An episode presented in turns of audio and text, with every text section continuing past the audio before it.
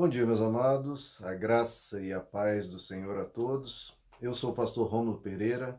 Estamos nessa jornada na Semana Santa, na Semana da Páscoa, para refletirmos sobre todos os acontecimentos da vida de Jesus, o que ele ensinou, o que ele nos deixou para crescermos.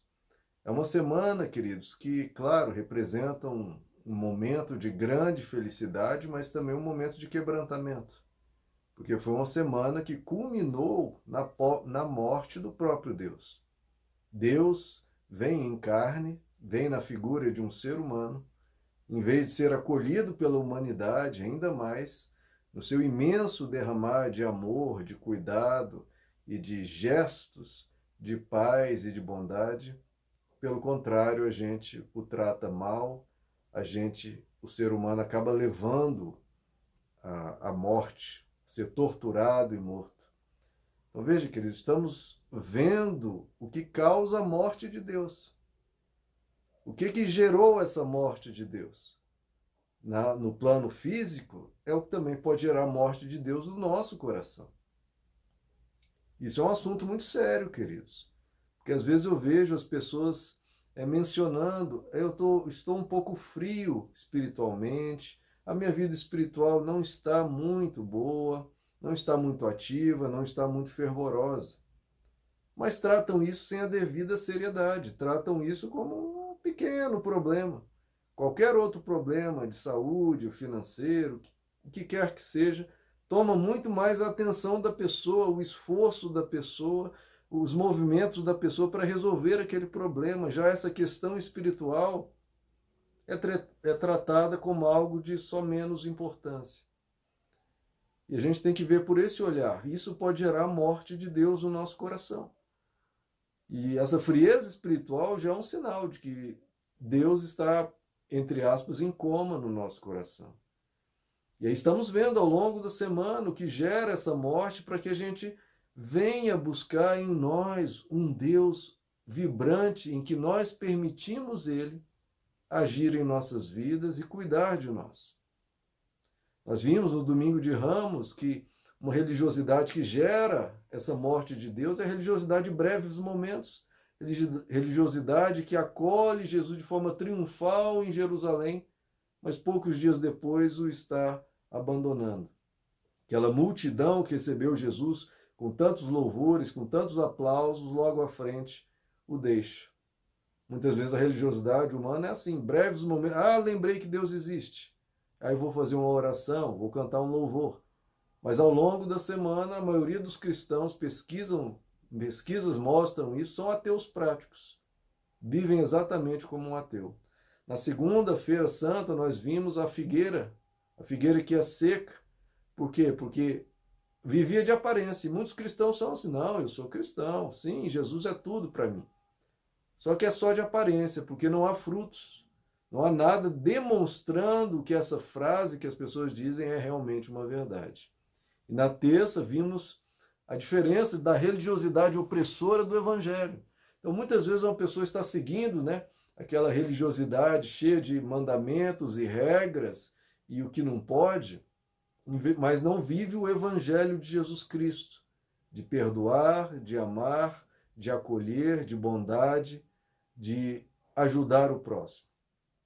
Isso também vai gerar a morte de Deus, porque por mais que a pessoa está ali naquela se esforçando para viver aquela religiosidade tão opressora, tão limitante, isso vai durar pouco tempo. Uma hora a alma se rebela e a pessoa vai se, re, se tornar rebelde contra a Deus, que não tem nada a ver com aquela religiosidade que Jesus, inclusive, denuncia.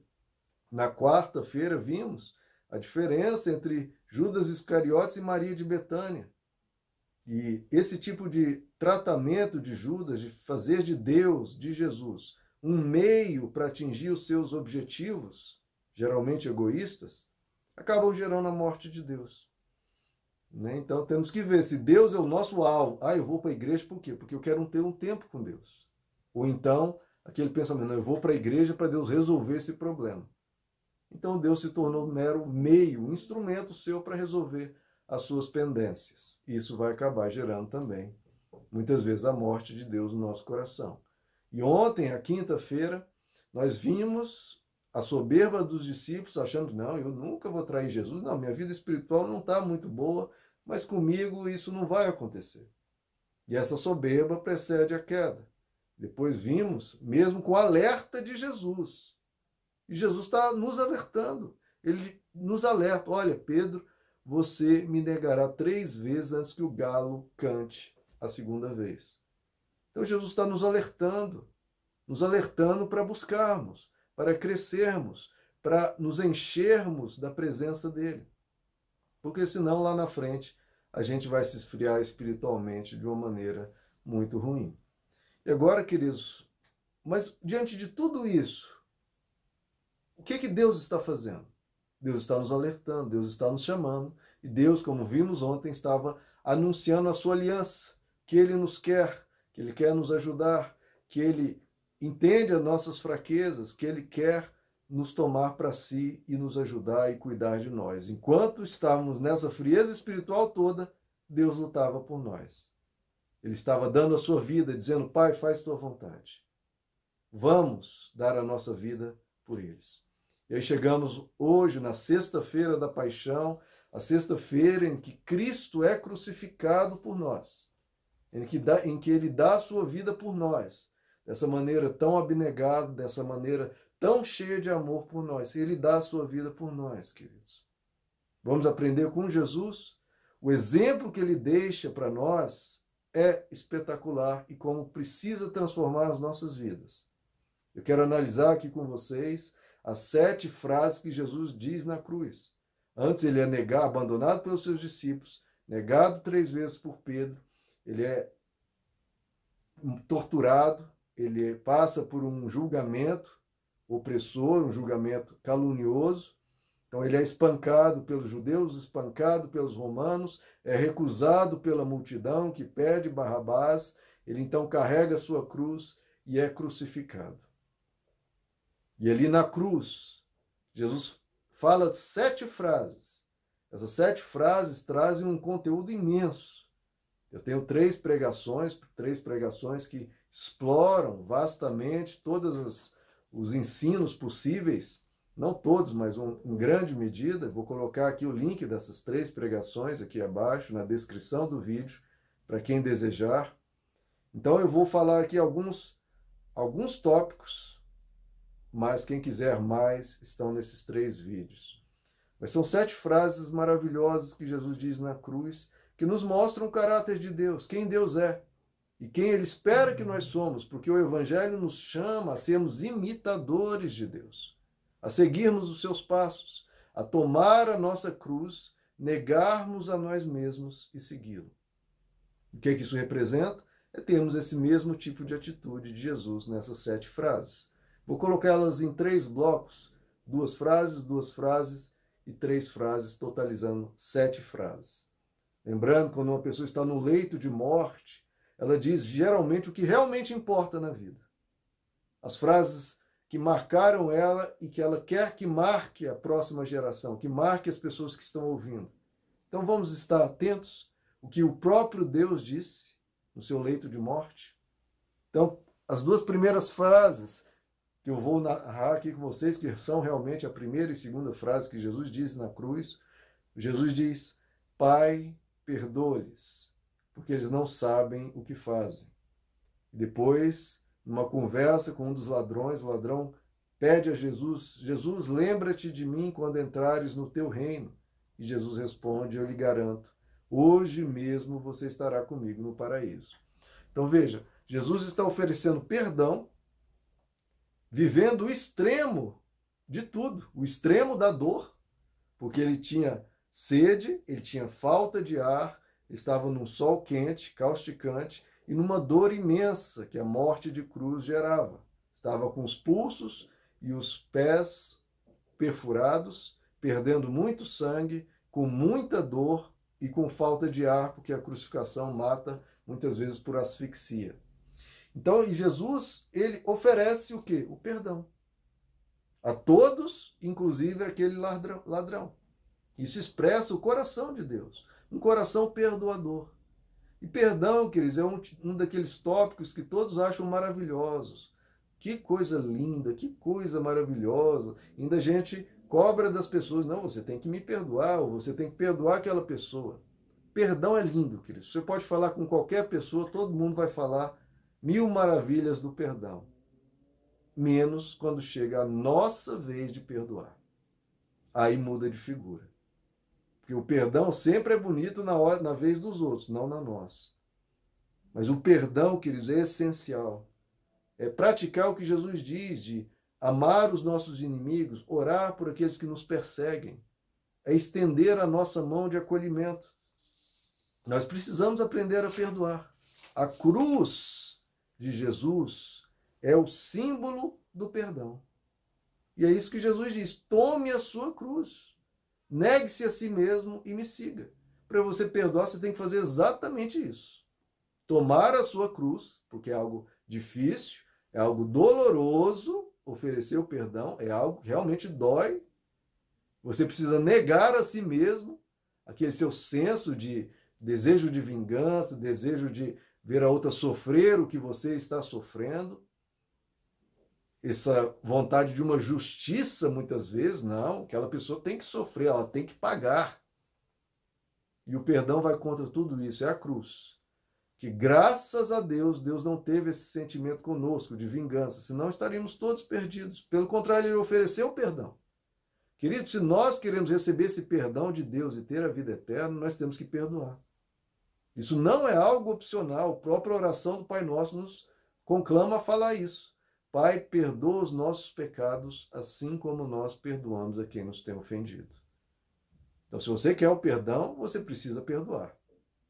Isso faz um bem imenso à sua alma, queridos, porque diante do mal, você só tem três opções. Ou você revida, né?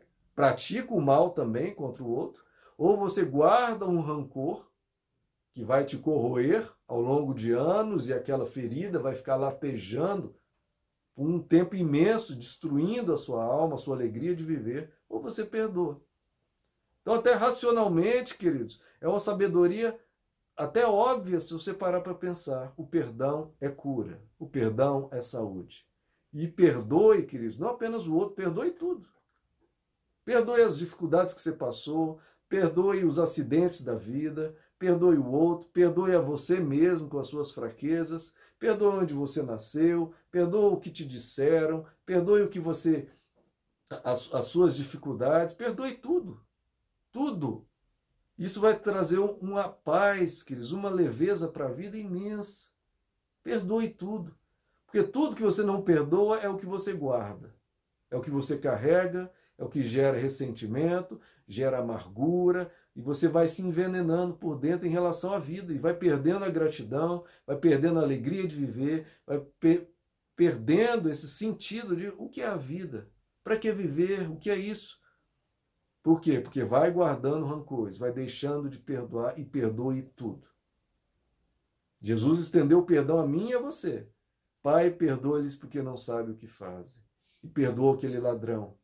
Perdoe até pessoas tão más não olhe para o ser humano achando, não, esse não vale a pena. Todos valem a pena. Perdoe a todos.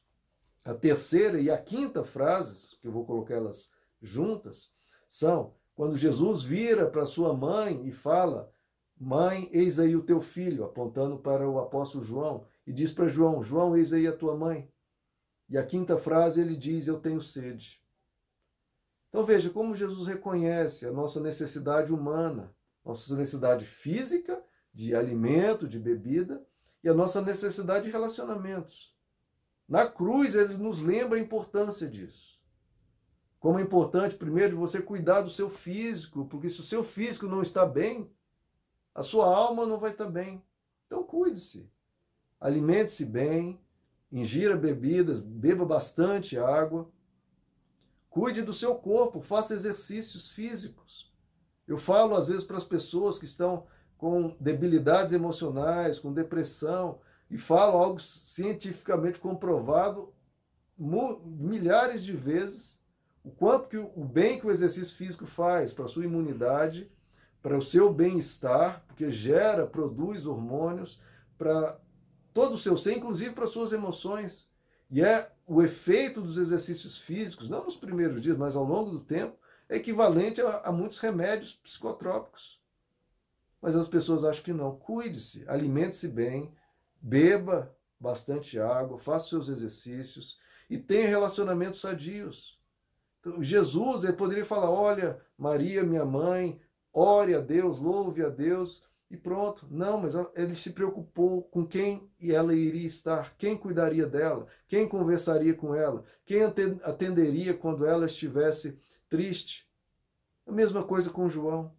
Então, queridos, cuide, cuide dos seus relacionamentos, dê valor às pessoas. Porque toda pessoa, quando está no leito de morte, ele não fala para o filho, ou para o amigo, ou para o parente: olha, cuide bem das finanças, olhe isso, olha, dê muito valor ao dinheiro. Não, o que a pessoa fala é dê valor às pessoas. Porque ali no leito de morte, ninguém vai ficar abraçado com um saco de dinheiro, que vai abraçar com pessoas. Então cuide das pessoas, só use palavras boas para com elas. Trate bem, seja gentil. Isso é o que mais importa. Cuide dos relacionamentos.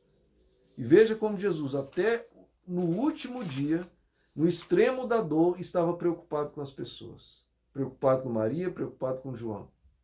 Como ele sempre quis fazer o bem. E às vezes as pessoas, quando estão doentes, quando estão tristes, começam a descontar em todo mundo, tratar mal. Jesus, ali naquela dor, podia falar: Olha, João, você é um discípulo muito fraco, ou começar a descontar em João, ou falar mal dos outros apóstolos. Não, Jesus estava preocupado com todo mundo, estava sempre querendo fazer o bem. Se você não está bem, por qualquer motivo que seja, nas suas finanças ou na sua alma, não desconte nas pessoas. Trate bem sempre. Pelo contrário, faça o bem, porque isso vai gerar um bem na sua alma. E outro ponto, quando Jesus diz: Tenho sede, colocaram numa esponja vinagre e levaram até Jesus. Esse vinagre, os especialistas dizem que era uma espécie de amortecimento era um pouco anestésico, que davam isso para as pessoas para elas aguentarem um pouco mais a dor da cruz, diminuir a dor. E Jesus ele recusou. Como isso é importante para nós, queridos? Quantas pessoas, qualquer dor que elas sentem, elas correm para diversas fugas, para diversos paliativos. Vão para as drogas, vão para as bebidas, vão até para os remédios psicotrópicos os quais eu não sou nada contra, pelo contrário, eu acho que a medicina e a ciência estão aí para ajudar o ser humano. Só que isso não pode ser algo que a pessoa simplesmente se escore nisso. Dependa disso. Não, a pessoa tem que se cuidar. A pessoa tem que saber lidar com as suas dores, sem fugir delas, sem paliativos. Enfrente, encare. Se aquilo está doendo, como você vai lidar com aquilo? Você tem que lidar com seus pensamentos, enfrentar aquela situação, não fugindo dela, não meramente querendo amenizar, mas tratando, buscando a solução, buscando resolver, buscando pensamentos mais equilibrados, buscando alegrias, buscando sentido na vida, buscando Deus. Porque as pessoas correm para esses paliativos e ficam escravos dela e pior, não resolve o problema, tem que ficar só aumentando a dose. Então você precisa lidar com a questão. E vamos para a quarta, sexta e sétima frases de Jesus, o último bloco, as últimas três frases de Jesus, em que às três horas da tarde os céus ficam cobertos, do meio-dia às três horas da tarde, tudo fica escuro. Há um um breu, fica tudo negro lá, e aí Jesus brada a sua frase: Meu Deus, meu Deus, por que me abandonaste? Ele fala ali aramaico: Eloi, Eloi, lama sabachthani. Meu Deus, meu Deus, por que me abandonaste? Depois ele fala: Está consumado, é, tetelestai. E por último ele diz: Pai, em tuas mãos entrego o meu espírito. Bom, tem diversas implicações teológicas e filosóficas nessas três frases, não tem como lidar com todas elas aqui. Mas veja como o próprio Deus passou pela dor. Às vezes reclamamos, às vezes murmuramos e falamos: eu não quero sofrer, por que, que a vida é difícil, por que, que a vida é assim? Veja, o próprio Deus sofreu. Então, se ele entrou nesse. Ele tinha a opção de não entrar nesse mundo para sofrer, mas ele entrou, aguentou e deu-nos o exemplo de paciência diante do sofrimento. Esse é o, um dos principais ensinos que a Bíblia deixa em relação ao sofrimento: paciência diante do sofrimento e perseverança. Você não entrega os pontos, você luta.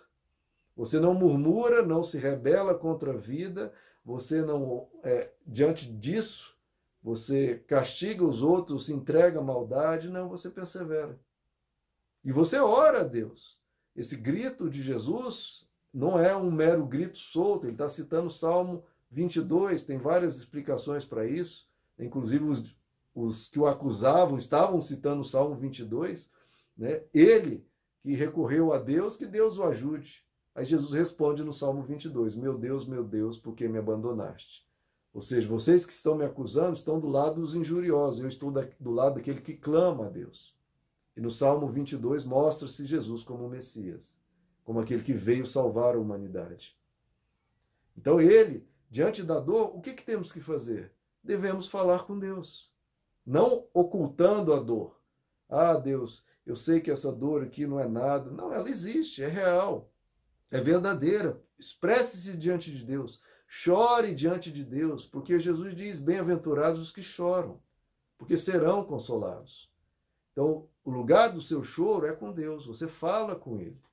E ele vai te auxiliar, ele vai te trazer um consolo, ele vai te tra trazer a força, vai te dar o ânimo, vai te dar a coragem, se você falar até ele, ir até ele. Porque ele cuida de nós, ele vai nos ajudar a atravessar aquilo. E lute, lute até o fim, porque Jesus falou, ele, ele fez a sua obra até o fim, até o momento de poder dizer está consumado. Eu fiz o que eu precisava fazer. Na sua vida, diante dos obstáculos, dos, empecilhos, das dificuldades, não desista. Você tem que terminar a sua carreira, combater o bom combate, completar a sua carreira e guardar a fé, como o apóstolo Paulo diz. Lute até o fim. Muitas pessoas estão desistindo no meio do caminho. Não desista. Vá adiante. Prossiga até terminar a sua obra, até terminar a sua vida, até o fim, até consumar e realize os propósitos de Deus na sua vida. Busque a Deus, seja uma pessoa que espalhe a luz na terra, seja a luz do mundo, seja sal da terra. Faça boas obras diante dos homens, para que os homens glorifiquem o vosso Pai que está nos céus. Realize a tua obra. Faça como Jesus, vá até a sua obra terminar. E por fim, quando chegar o dia, você todos os dias você ore a Deus Pai, eu entrego em tuas mãos o teu o meu espírito. Então veja como Jesus não criou uma raiva, nem estava rebelando-se, gritando: Meu Deus, meu Deus, por que me desamparaste? Tanto é que depois ele mostra que diante dessa pergunta, meu Deus, será que Deus me abandonou? Não, eu entrego em, em tuas mãos, ó Pai, o meu espírito. Então, ele não te abandona, sempre coloque nas mãos dele teu espírito. Essa é a oração que as mães judias ensinavam seus filhos a fazer antes de dormir. Antes de dormir, as crianças judias oravam: Pai, entregue em tuas mãos o meu espírito. Todos os dias entregue a tua vida nas mãos de Deus. Seja sempre na tua dor, fala: Pai, entregue em tuas mãos o meu espírito. E não tema, prossiga. Ele cuida de você como um bom pai. Ele vai estar contigo. Entregue-se a ele. Entregue-se. Às vezes não entendendo, né? Às vezes você até fazendo perguntas por quê? Às vezes você não entende, mas você confia. Pai, entrego. Pai, eu entrego. Você não entende? Entregue nas mãos dele. E prossiga. Vá realizar a tua obra, a obra que você tem para fazer. E no dia que você tiver que passar desta vida para outra, que não é morte, é passar de uma vida para outra, você tem essa confiança e esse descanso. Pai, eu entrego em tuas mãos o teu espírito. Eu não me revolto com a morte, nem a minha, nem a do, do próximo, da pessoa querida. Eu entrego a vida dessa pessoa em tuas mãos. Eu entrego a minha vida em tuas mãos. Porque não é morte, queridos. A morte foi vencida justamente na cruz. A Bíblia diz que na cruz Jesus derrotou o poder da morte. E nem isso os cristãos estão crendo mais. A gente não morre, a gente passa por uma nova vida, a verdadeira vida, a vida eterna, a vida com Deus. É que o apóstolo Paulo diz: morrer é lucro. Se os cristãos não creem nisso, como pode dizer que creem no Evangelho? O viver tem que ser Cristo, morrer tem que ser lucro, porque a gente vai para Deus. A gente vai para um mundo sem sofrimento, sem pecado, sem maldade, sem morte, sem dor. Se a gente crê nisso, a gente não lamenta a morte, nem dos nossos, nem de nós mesmos. Aqueles que partem, nós sentimos saudades, vai, vamos né, ficar com vontade de ter mais um momento com a pessoa, mas a gente vai descansar. A gente vai orar, Pai, eu entrego em tuas mãos a vida dessa pessoa, entrego a minha. O dia que eu tiver que partir, que você tiver que partir, que nós primeiro vivamos a nossa vida como bons cristãos, para poder dizer: está consumado, eu realmente realizei. E Pai, eu entrego em tuas mãos o meu espírito. Eu descanso em ti, eu confio em ti. Não é perguntar, não é pensar, será que eu estou pronto para morrer? Não, querido, será que você está pronto para viver a verdadeira vida? Você tem realmente essa fé, essa esperança? Então, querido, se nós vivemos tudo isso, o perdão sempre, o perdão a todos, o perdão a tudo, sem olhar, não, aquela pessoa é muito má, ela não merece, é um ladrão. Não, eu perdoo a todos. Se a gente cuidar bem da nossa parte física, em alimentação, em tomando água, fazendo exercícios físicos, cuidando da nossa saúde como um todo, cuidando dos nossos relacionamentos, fazendo o bem mesmo quando estiver doendo, estando sempre cuidando do nosso ser como um todo, relacionamentos e corpo físico. E, por fim, terminando a nossa boa obra, é, indo a Deus em oração diante da dor e entregando a Ele o nosso espírito, a gente tem condições, querido, de atravessar essa vida com Deus ao nosso lado, seguindo a Ele. Quem quiser me seguir, tome a sua cruz. Negue-se a si mesmo e me siga. Ele foi à frente, ele fez, queridos. O próprio Deus fez.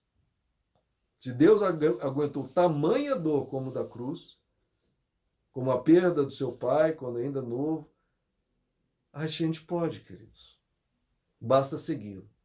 Ele foi à nossa frente, ele morreu a nossa morte para vivermos sua vida. Nesse dia de sexta-feira da paixão, em que Cristo deu a vida por nós, ele morreu por nós, queridos. Então, se ele morreu por nós na história, que a gente não permita que ele morra no nosso coração. Vamos seguir o exemplo dele, vamos viver com ele, vamos criar uma vida espiritual realmente fervorosa, bonita, que serve a Deus não em aparência, não em breves momentos, não a religiosidade opressora, não querendo Deus apenas para alcançar os objetivos. Não, que a gente siga Jesus sempre, nessa beleza dele.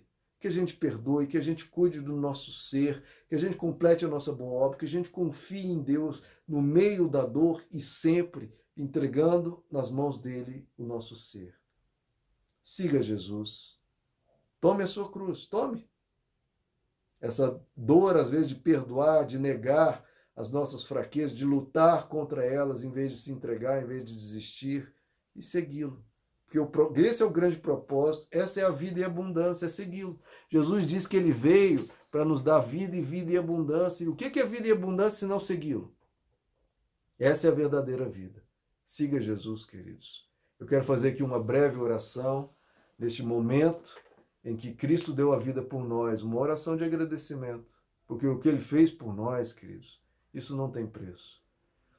Senhor nosso Deus, obrigado pelo que o Senhor fez por nós. Nessa sexta-feira, nós nem podemos imaginar a dor e o sofrimento que o Senhor passou por nós. O Senhor fez isso porque o Senhor nos ama, porque o Senhor se importa, porque o Senhor quer-nos para sempre, por toda a eternidade contigo. Obrigado, Senhor, pelo que o Senhor fez algo que nós não merecíamos. Enquanto o Senhor lutava por nós, a gente estamos todos fracos, cheios de problemas e dilemas. Obrigado que o Senhor não desistiu. Obrigado que o Senhor tem essa aliança de amor conosco. Obrigado porque o Senhor deu a vida por nós. O Senhor nos amou e nos amou até o fim. Obrigado porque o Senhor nos amou de tal maneira que se deu por nós, para que ninguém pereça, mas tenha vida eterna. Nós te agradecemos, Senhor, pelo teu imenso amor, que não ficou apenas de palavra ou apenas de boca. Às vezes as pessoas é, querem cobrar de Deus, cadê Deus que não resolve os problemas do mundo? E o Senhor já propôs resolver, justamente na cruz. justamente morrendo por nós e nos dando essa passagem para um local, para uma vivência que não haverá mais dor alguma. Uma dor que nós mesmos causamos pelo nosso pecado. O Senhor já resolveu isso, está pronto, só esperando aqueles que querem ir para lá. O Senhor resolveu tudo isso. E o Senhor responde às acusações, dando a vida por nós, para nos dar essa graça perfeita e gratuita de para junto de Ti. É perfeito e é gratuito, pelo Teu amor. O Senhor nos ama, Senhor. O Senhor já resolveu os problemas da humanidade, o Senhor está esperando-nos lá. O Senhor nos fez morada. E o Senhor nos disse: é assim, creiam, é assim. Se não fosse, eu lhes diria, mas é assim.